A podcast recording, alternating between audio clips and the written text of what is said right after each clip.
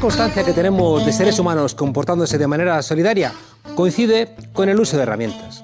Al disponer nuestros antepasados de cuchillos, pudieron sacar más alimento de los huesos y así dar de comer a otros compañeros impedidos que no podían valerse por sí mismos. Con las tecnologías se desarrolló la fraternidad. Ya estaba también en algunos antepasados bonobos, pero los seres humanos a partir de ese momento se convirtió en una pauta. En 2001, una odisea en el espacio, la película de Kubrick, dos grupos de pelean por una fuente de agua. Aparece el monolito, es una señal de la inteligencia y a partir de ahí uno de los monos aprende que con un hueso puede hacer daño. En la siguiente confrontación encuentra a otro gorila, le da con el hueso en la cabeza, lo mata, lo tira al aire y ese hueso cuando cae se convierte en una nave espacial que va a buscar las últimas verdades. Hay una línea tecnológica entre matar a nuestros congéneres y buscar a Dios. En el siglo XXI las nuevas tecnologías nos desbordan, van más deprisa que nuestra capacidad moral y los que tienen el monopolio tecnológico las usan para mantener sus privilegios y conseguir lo de siempre, la obediencia de las mayorías. Sin las claves, algunos serán consumidores del siglo XXI y otros, las mayorías, súbditos del siglo XIX aunque es verdad que con teléfono móvil. Eso activa los peligros y las potencialidades. No nos acordamos ya de ningún número de teléfono, pero cuidado, los trabajadores chinos se comunican entre ellos los salarios y aprenden a protestar. Las tecnologías se expanden y rompen, como decía Marx, las relaciones de producción. Un trabajador con un teléfono móvil tiene más peligro para las oligarquías que un trabajador con un ejemplar del mundo obrero. Bueno, siempre que el trabajador se haya leído, aunque sea en el propio teléfono, el manifiesto comunista. Algunos van por delante de las mayorías y se adelantan a sus movimientos. Igual tenemos que hacer como en el planeta de los simios y convertirnos en hackers. A los Bill Gates no les gustará nada que los monos sepamos Big Data. Hay idiotas en tres idiomas y puede haber idiotas con acceso a las últimas tecnologías. Pero cada nuevo chip es como ese viejo topo que horadaba los palacios del capitalismo Ay, tecnólogos, bienvenidos a la frontera desobedientes.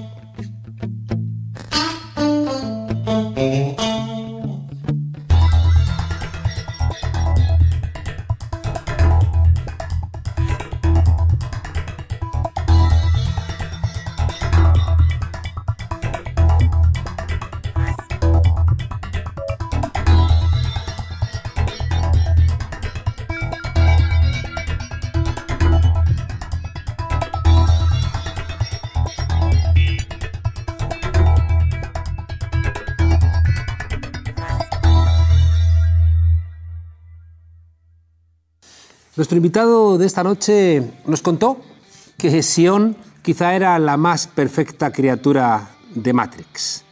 Frente a todas las ensoñaciones tecnológicas nos recordó que quizá el mundo no es tan de color de rosas y sospechó de los que nos dicen qué tenemos que estudiar y qué conviene que no estudiemos.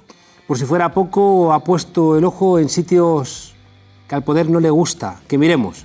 No vaya a ser que sepamos cuáles son las herramientas a través de las cuales reinventan su dominio. Y nos dijo algo muy, muy relevante, que al final las tecnologías no tenemos ni que ensalzarlas ni que demonizarlas, y que va a depender bastante de la correlación de fuerzas. Evgeny Morozov, buenas noches. Buenas noches. Muchas gracias por estar aquí, en la frontera, aunque tú eres un hombre de frontera. Más o menos. ¿No? Has estado como dando muchas vueltas. Sí. Evgeny, eh, acabamos de ver que la empresa Cambridge Analytica, utilizando datos de Facebook, eh, ha podido influir tanto en la victoria de Trump como en la, como en la, en la salida de Gran Bretaña de la Unión Europea. Sí. Cuéntanos. Ante todo, tengo que decir que es la primera vez que hablo castellano en la televisión, ¿sí? entonces eh, no es que lo hablo todos los días. Pues Entonces, te agradecemos el esfuerzo. pequeños errores, pero Serán perdonados. sí, es el inicio. Sí. Ah, sí, Cambridge Analytica, Facebook, sí, en últimas dos semanas, sí, años han creado un escándalo eh, muy grande, eh, pero no hay nada tan sorprendente en lo que hacen, eh, porque los datos ahora mm, son al centro de la actividad económica, también de la actividad política, de casi todo. Ah, entonces, eh, lo que hace Facebook uh, no es tan diferente de lo que hacía uh, Cambridge Analytica hace cinco años. ¿sí? Porque en realidad Facebook quiere vendernos uh, la publicidad y pa- para optimizarlo necesitan recoger, recoger los datos, ¿sí? nuestros datos. Claro. Y lo hacen. Eh, antes eh, hubo empresas pequeñas, como por ejemplo Cambridge Analytica, que podrían crear más tráfico en Facebook. Y Facebook por eso no quería bloquear el acceso a estos datos. Pero este no significa nada. No sabemos si Cambridge Analytica tenía eh, un- una influencia fuerte eh, en las elecciones american- norteamericanas, por ejemplo. Este es algo más eh, especulativo. ¿sí? O sea, no podemos demostrar la influencia. Pero sí que es verdad, en España hemos visto cómo algunos consultores utilizaban Facebook o consultoras ¿no? para seleccionar determinados eh, objetivos, determinados supuestos o potenciales votantes para contarles cosas muy concretas. ¿no? Sí, sí. Y era una manera de captarles. Sí, sí. No, esto eh, no es un- una tendencia reciente. ¿sí? Hace 40 años que en Estados Unidos, por ejemplo, eh, todas las campañas electorales eh, utilizan los datos que antes del Internet, antes del Internet, ellos buscaban en supermercados o otros eh, lugares. Sí, entonces edo- esto en Estados Unidos es normal, pero eh, con eh, Internet, con redes sociales, es mucho más fácil, em, por ejemplo, personalizar, ¿sí? Eh, concretizar. eh, las ofertas políticas, también las ofertas eh, económicas, ¿sí? Claro. capitalistas. Eh, pero, de nuevo, tengo que decir que, por ejemplo, en Estados Unidos, la influencia de la televisión, de Fox News, es más fuerte de Facebook, Twitter, eh, Google juntos. ¿Sí? Entonces, tenemos que enfocarnos en problemas reales, no solo estas eh, especulaciones sobre el ruelo de botas, robots rusos o chatboxes o otros eh, herramientas tecnológicos que son quizás eh, poderosos, pero todos otros medios eh, juegan un ruelo mucho más fuerte. Un papel, sí. Un Tú papel, sí. insistes mucho en cuidado con lo abstracto, cuidado con, con, con pensar la tecnología de una manera cuasi cuasi ideal, porque al fin y al cabo estamos dejando de lado cuestiones más concretas, materiales, que nos ayudarían a entender lo que pasa. Por ejemplo, tú planteas que para entender eh, Silicon Valley es más importante atender a la historiografía marxista, ¿no? que de alguna manera te, te mide cosas concretas y no te deja caer en estas sospechas o en estas teorías de la conspiración que a veces eh, nos despistan.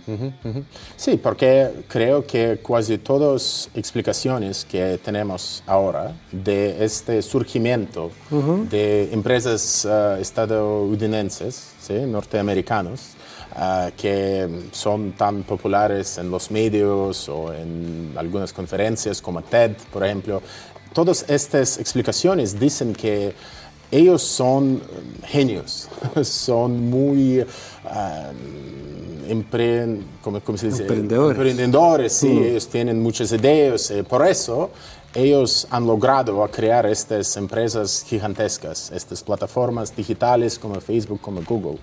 Eh, lo que nosotros no podemos ah, encontrar en todos estos artículos, por ejemplo, es que el Estado norteamericano, y también el gobierno de Washington, han hecho todo para facilitar el surgimiento de estas, plataformas con algunas medidas del eh, comercio libre, por ejemplo, con la liberalización de flujo de datos en últimas tres décadas, por ejemplo. Entonces hay algunos mecanismos, pero también algunas eh, medidas geopolíticas y económicas que ellos han hecho, han tomado para facilitar este surgimiento. Pero eh, otros países no pueden hacerlo. porque los mismos políticos norteamericanos dicen que tenemos que celebrar eh, el mercado libre, el comercio libre.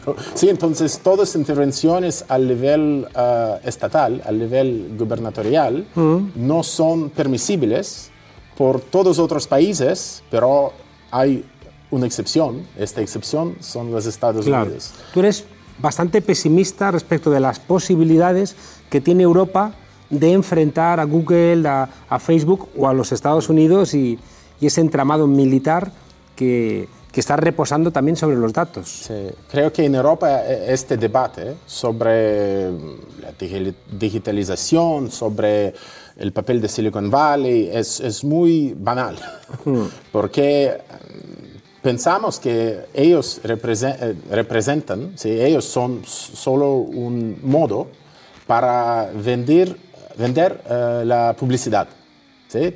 pero esto eh, ahora es muy diferente la situación. ¿sí? Ahora eh, las empresas como Google, por ejemplo, ellos han entrado en ámbitos, en las esferas eh, como sanidad, por ejemplo, Claro, como los automóviles. como transporte. ¿sí? Entonces ellos, eh, ¿qué, qué hacen? Con los datos que nosotros da- damos, Regalamos. ah, regalamos a ellos ah, para facilitar la venta de la publicidad. Ellos creen ah, algunas tecnologías de la inteligencia artificial. ¿sí? Porque la mayor parte de mm, lo que se llama el aprendizaje automático, o en inglés se dice deep learning, ¿sí? es basado en este, es basado en la acumulación de datos nuestros, eh, que después de, de- de la acumulación son elaborados para producir mecanismos y algoritmos muy complejos que después pueden trabajar en un modo casi autónomo. ¿Sí? Entonces, eh, la, la misma cosa podemos decir sobre eh, la capacidad de Google de reconocer los objetos que encuentra en el camino eh, cuando ellos trabajan con estas máquinas, por ejemplo, que estos coches. ¿Sí? Identifican si es un gato, si es un perro. Es muy, eh, es muy difícil eh, reconocer un, un otro coche, un otro hombre, un otra, no, no sé, otras cosas que se puede encontrar por las calles. ¿sí? Pero todo este es basado en, la, en, la- en los datos. Que nosotros es- le damos. Sí, sí, sí. En- Entonces, con estos datos, ellos han creado un, otra, un otro sistema con cual pueden desarrollar otros business models, ¿sí? otros modelos para Negocio. hacer business. ¿sí? Y ahora, en vez de solo vender la publicidad, ellos ofrecen servicios muy, muy complejos eh, y muy rentables también a los gobiernos, a otras eh, empresas, y sobre todo a algunas agencias de vigilancia Claro. en Estados Unidos. Entonces, ah, tenemos, entender, tenemos que entender ah, también los mecanismos de la producción de este valor. Ese, nosotros contribuimos tantos con nuestros datos a la producción de este valor, podemos también ah, preguntar por qué nosotros no tenemos ningún, no hacemos ningún parte Claro, beneficio de todos los de todo lo que ganancias que, ellos hacen. Claro. Hay, hay una idea que tú insistes en ella y, y que de alguna manera se nos coló indirectamente a través de la tercera vía, ¿no? Cuando aquello que dijo Thatcher de que su gran obra no había sido las Malvinas, sino que su gran obra era Tony Blair, ¿no? Como, como el que compró ese discurso optimista, tecnológico, donde la tecnología iba a sustituir al Estado social. Sí. Y de alguna manera hemos ido reduciendo nuestro Estado social y a cambio nos ofrecen a través de, de estas redes de datos la posibilidad de que nosotros suplamos ¿no? aquello que el Estado ya no nos da.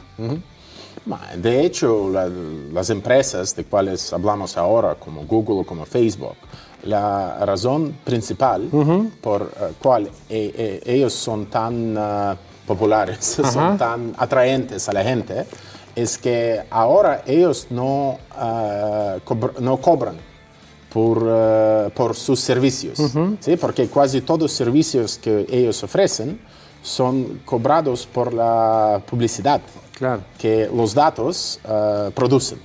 ¿sí? Pero es evidente que hay unos problemas con la venta de la publicidad.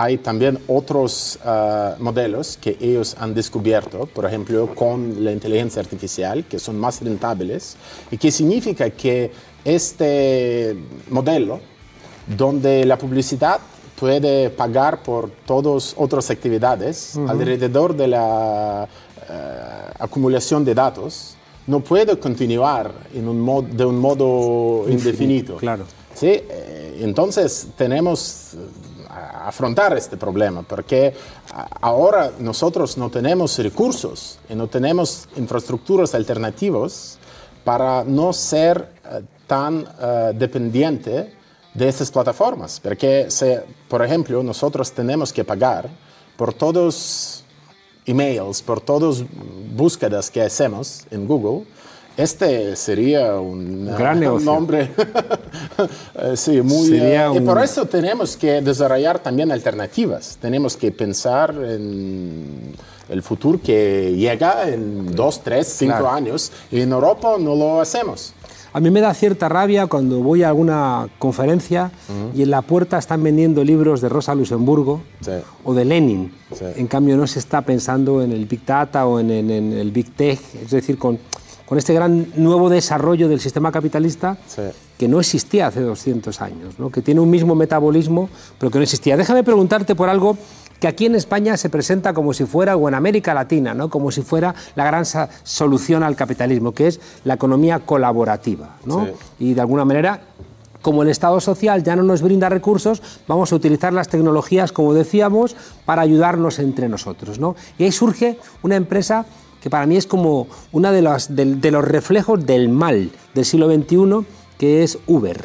¿no? Sí. Como una empresa que tú has criticado ¿no? también en tus trabajos. En, en- en realidad hay dos economías colaborativas. sí, hay una economía colaborativa que viene ¿sí? pro- propio de, del abajo arriba, ¿sí? Se dice. Sí, es- Ajá, sí. de abajo arriba, Sí, claro. Entonces es algo muy democrático, ¿sí? donde la gente, los ciudadanos, for- tienen un parte fuerte en el desarrollo de todas las plataformas, de, de- de todos los algoritmos, donde ellos ah, tienen ah, una propiedad de datos que son generados en, en estas ah, plataformas. Ah, pero la ah, economía alternativa, colaborativa que tenemos ahora, por la mayor parte, es muy diferente. ¿sí? Porque no viene de los ciudadanos, ¿sí? proviene en muchos casos de grandes fondos financieros. Goldman Sachs ¿sí? financia Goldman Sachs, Uber. pero hay muchos otros. Por ejemplo, Arabia en Saudí, últimos- Qatar. Sí, en últimos seis meses yo estudio propio ese. eh, lo que he descubierto es que hay muchos fondos soberanos ah, del Golfo, por ejemplo, ¿sí? que ahora tienen muchos recursos y son ah, también capaces de prestar los fondos con los ah, tasas de interés muy bajos. ¿sí? Y por eso ellos son capaces de eh, invertir todos estos fondos en las plataformas como Uber, Con pérdidas. como, eh, como Airbnb, que son plataformas bas- bastante eh, pro- eh, rentables y que no tienen muchos gastos. Sí, no tienen muchos gastos para expandirse. Este es un elemento muy importante porque eh, las plataformas son capaces de expandirse en un modo casi infinito. Sí, por eso ellos son tan ah, atraentes a los fondos. Entonces no podemos pensar solo en el capitalismo tecnológico, porque el capitalismo tecnológico es posible solo a través del capitalismo financiero. Entonces tenemos que pensar los dos juntos. ¿sí? En este caso, tenemos eh, reconocer, tenemos que reconocer que no tenemos otros am, fondos en Europa, otros recursos para financiarlos, otro que la Comisión Europea. ¿sí? Entonces tenemos que hacer una batalla ahí eh, para articular una visión diferente que reconoce que si no hacemos nada, todos los elementos de la economía colaborativa serían vendidos a los fondos del Golfo, o de China o de otros países. Y por eso tenemos que politizar, politizar este tema. Tú has planteado que, había, que se podían hacer como, como tres cosas, ¿no? No hacer nada y por tanto dejarlo, eh, toda esta suma de datos ¿no? Eh, tan enorme que tiene tanta información sobre los ciudadanos, dejarlo en manos de estas grandes empresas. Otra sería un Big Brother, ¿no? un gran hermano estatal que, que lo controlara. Y tú planteas que tendríamos que buscar una tercera, ¿no? que de alguna manera, si los datos son nuestros, Sí. igual que la fuerza del trabajo se planteaba que es nuestra, reapropiárnosla. Lo que no está claro es cómo se puede hacer Sí. eso. No, yo, yo creo que no- nosotros necesitamos un otro modelo para gestionar los datos. ¿Sí? También tenemos que desarrollar un otro modelo de la propiedad de datos, Ah, donde, por ejemplo, los datos que nosotros producemos todos los días ah, pueden ah, permanecer nuestra propiedad o una propiedad social o comunal, por ejemplo, y eh, después de este nivel podemos introducir también los- los- las empresas, como Google, como Facebook, pero en este caso ellos tienen que pagarnos para utilizar nuestros datos. Y ahora eh, tenemos una visión muy diferente, eh, tenemos una situación muy diferente. Por ejemplo, en Estados Unidos, eh, después de estos debates muy fuertes sobre la influencia de Kremlin en eh, la promulgación de estas noticias falsas o del uso de datos por Cambridge Analytica, hay muchas propuestas donde, p- por ejemplo, los, inver- ¿cómo se dice? Los Inversores. de Facebook dicen que inversionistas también, ¿sí? Le- que- Quieren que Facebook no haga más ah, la venta de publicidad. En vez de la publicidad, ellos ah, desarrollan un otro modelo, ¿no? Cobrando. donde nosotros tenemos que, cobrar pagar. por eh, los servicios. Y para mí este es algo muy absurdo, porque nosotros ya hemos pagado eh, en nuestros datos, en nuestra atención, ¿por qué tenemos que pagar de nuevo? Eh, nosotros tenemos que desarrollar un sistema donde los datos permanecen en una propiedad pública, ¿sí? donde los otros actores, como empresas como Google, podrían utilizarlos si quieren pagar, eh, cobrar por eso, ¿sí? Si quieren pagar un, no sé, no sé, un dos eh, mil euros de euros para utilizar los datos, ok, pero otros actores sociales, ayuntamientos, por ejemplo, asociaciones, ciudadanos, ellos pueden utilizarlos en un modo gratuito.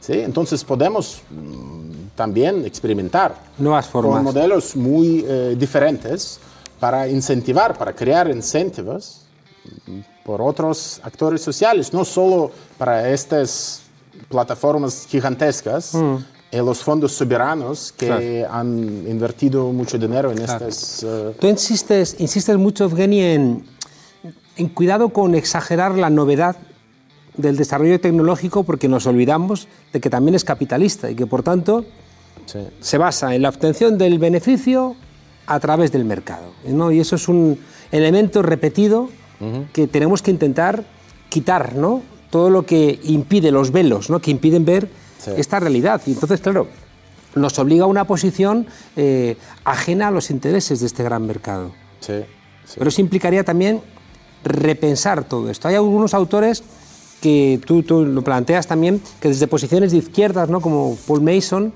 están hablando de, de que ya estamos en el postcapitalismo ¿no? y que de alguna manera el desarrollo tecnológico ha acabado ¿no? por la, margin, la, eh, la, tasa de marginalidad, ¿no? es decir, que, que, que, tiende a cero, eso nos llevaría a dar por muerto el capitalismo y que ya vendría de alguna manera una suerte de paraíso. Y tú dices, no es tan sencillo. Sí, sí. No, porque yo creo que después del capitalismo hay otras opciones uh, incluso peores. Hmm. Podemos regresar Podemos a un empeorar, de ¿no? feudalismo podemos uh, crear un sistema más violento, eh, más, violento. Mm. más violento y más mm. explotativo de, del capitalismo que tenemos ahora. ¿sí? El problema con muchos argumentos uh, sobre el postcapitalismo es uh -huh. que no reconocen también la ausencia de visiones alternativas en el ámbito de la izquierda, por ejemplo. Porque si, por ejemplo, logramos a desarrollar un sistema alternativo de la gestión de datos, como yo decía hmm. antes. Uh, nosotros no tenemos los, eh, las infraestructuras y también las tecnologías que no son tan económicos. ¿sí? Por ejemplo, Amazon cada año uh, tiene un gasto de 15 mil millones de dólares por uh, innovaciones, por ejemplo, ¿sí? RD que se, se llama en inglés. La, la, la, misma situación en China, donde Alibaba, por ejemplo, quiere uh, invest, inv invertir más de 10, más de 10 uh, mil millones de dólares en el desarrollo de la inteligencia artificial en los próximos dos o tres años. Entonces, aquí no podemos tener solo un debate teórico sobre nuevas formas de la propiedad de datos, por ejemplo. Tenemos que encontrar los recursos y tenemos que desarrollar una estrategia muy eh, compleja. Cómo podemos también recuperar las infraestructuras, cómo podemos crear un otro modo de mm, trabajar en estos datos, eh, con estos datos, porque no es suficiente crear solo un otro sistema legal por eso creo que la izquierda tiene que mm. reconocer que el capitalismo de hoy es muy diferente. Podemos empeorar, claro. de años 80. Por eso te decía que leer a Rosa de Luxemburgo mm. hoy en día está bien, ¿no? Es mejor leerlo que no leerlo, ¿no? Pero no terminamos sí. de entender algunas cosas. Por ejemplo, algo que tú dices y que suena fuerte, Snowden está bien, ¿no? Mm. Snowden ha ayudado. Pero Snowden, sus soluciones pasarían solamente por más transparencia sí. y por, por fortalecer los elementos legales, pero el problema no está solamente ahí. Claro que hay un problema ahí en las grandes empresas o en los estados, ¿no? pero hay un problema en una lógica capitalista ¿no? sí. que va convirtiéndonos en, en, empresarios de nuestros propios datos, ¿no? que diríamos utilizando a Foucault, ¿no? y que de alguna manera terminamos gritando, eh, explótame, pero con banda ancha ¿no? y con mayor velocidad. ¿no? Sí. Y eso no, no, serviría de gran cosa. Déjame preguntarte, Evgeny, que ya estamos terminando. Los grandes monopolios en el sistema capitalista eh, global tardaron decenios. En cambio, Google o Facebook se han hecho con una capacidad de controlar en unos pocos años, ¿no? Y con dificultades para frenarlo. Un ejemplo que tú pones es, como en África todo el mundo tiene teléfono móvil, Sí. Vamos a dar formación a través de Facebook y de repente Facebook se convierte en la plataforma que decide qué va a aprender y qué no va a aprender todo un continente, ¿no? Eso es dar marcha atrás. No, hoy estas plataformas se convierten en intermediarios claves también por el Estado, hmm. porque ahora plataformas como Facebook, por ejemplo, ofrecen también los servicios de la identidad, porque ellos pueden verificar que yo soy lo que digo. Hmm. Sí, en este senso tenemos también uh, a ver, tener una visión uh, un poco más compleja del uh, papel del Estado en ese, porque es evidente que, por ejemplo, en Europa, la razón principal por cual estas empresas han logrado a hacer, hmm. A dominar sí, el continente, es porque los políticos han permitido a ese. ¿sí? Porque hay también muchos procesos um, políticos con lobistas, ¿sí? donde a Bruselas, por ejemplo, eh, hay influencia muy fuerte de Google. Claro. Pero creo que el problema que tenemos ahora es que no tenemos un debate y un discurso eh, político. Cuando hablamos de la privacidad, por ejemplo, no es evidente de lo que hablamos, porque es muy, ahora es muy fácil ofrecer la privacidad como un servicio, donde tú puedes pagar 10 euros cada mes Hmm. y todas las actividades que haces serían protegidos, serían privados. Pero tenemos también que redescubrir un discurso donde la privacidad es un derecho, no un servicio. ¿sí? En este caso, muchas discusiones que tenemos ahora son muy depolitizados. Tenemos que, Que repolitizar. tenemos que repolitizar.